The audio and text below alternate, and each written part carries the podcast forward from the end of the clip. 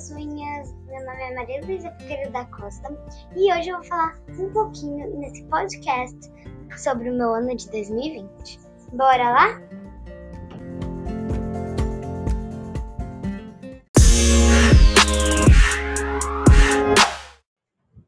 Começando, logo de cara, meu ano foi uma doideira. Mas vamos voltar o disco um pouquinho. Tirando todas as reviravoltas, pandemia, aula online, não sair de casa, usar máscara, eu gostei muito do meu ano.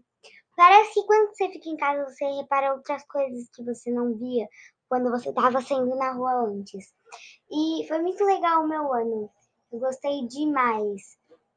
Uh, eu tirando as partes que você não pode ver, abraçar as pessoas, ficar pessoalmente com elas. Foi o meu ano foi espetacular. Porque o que eu mais gostava era quando fazia inverno e fazia muito frio. Porque você pode ficar em casa e você não tá saindo da rua. Então você pode ficar tranquilo que você pode estar tá com seu cobertor, né?